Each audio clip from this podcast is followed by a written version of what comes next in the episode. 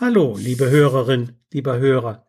Seien Sie willkommen zu meinen Schubs-Lerntipps für Schulkinder in schwierigen Zeiten. Ich bin Detlef Träbert.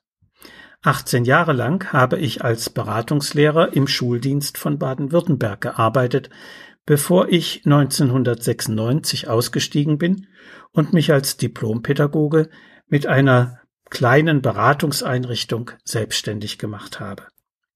Sie heißt Schubs. Das ist nicht nur die Abkürzung für Schulberatungsservice, sondern gleichzeitig ein Symbol für das Anschubsen, für Anstöße bei Lernschwierigkeiten. Solche Schubse gebe ich vor allem in Form von Vorträgen an Kindergärten und Schulen, an Volkshochschulen und anderen Einrichtungen der Erwachsenenbildung. Mehr zu meiner Arbeit finden Sie auf meiner Internetseite www.schubs.info. Weil derzeit das Coronavirus meine Vortragsreisen verhindert, möchte ich Ihnen auf diesem Wege immer wieder einmal ein paar Tipps geben. Auch wenn jetzt so langsam das Schulleben wieder losgeht, haben Schulkinder derzeit noch vermehrt zu Hause zu lernen. Da ist es besonders schwierig, sich gut konzentrieren zu können. Doch dafür gibt es einige Tipps und Hilfestellungen, die größtenteils auch für Erwachsene im Homeoffice sehr nützlich sind. Heute möchte ich Ihnen zunächst das Konzept der Minipausen vorstellen.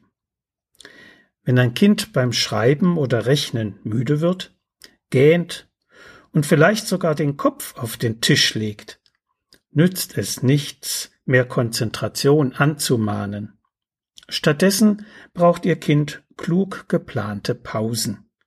Alle fünf bis zehn Minuten eine Minipause von einer Minute mit Bewegung einzulegen, das nützt viel mehr, als alle halbe Stunde fünf Minuten zu pausieren. Warum das so ist, erkläre ich nach den Übungen. Eine Stoppuhr im Handy zum Beispiel oder ein Küchenwecker helfen, die Minute nicht zu überziehen. Und am besten steht Ihr Kind auch gar nicht von seinem Stuhl auf, sondern bewegt sich einfach ein wenig im Sitzen, zum Beispiel so. Setze dich bitte aufrecht, so weit nach vorne, dass du Abstand zur Lehne hast.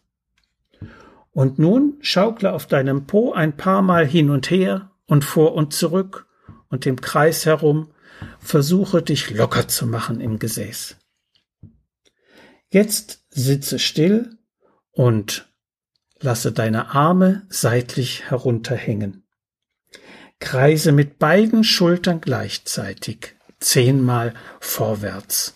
Mache so große Kreise in den Schultern mit angelegten Armen, wie du nur kannst.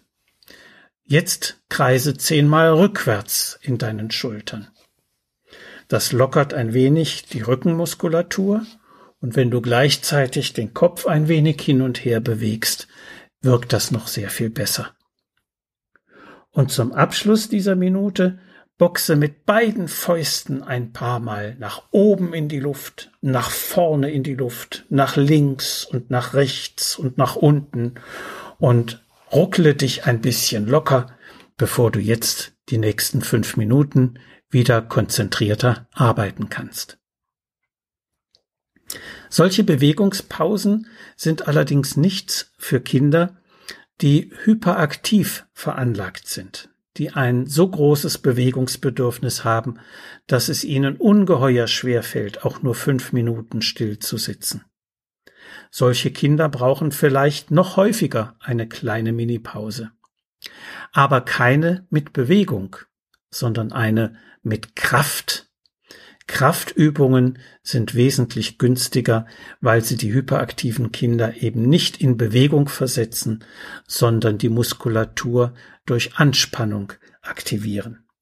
Zum Beispiel folgende Übung. Setze dich bequem und verhake die Hände mit gekrümmten Fingern vor deiner Brust ineinander, so dass du jetzt versuchen kannst, deine Hände auseinanderzuziehen.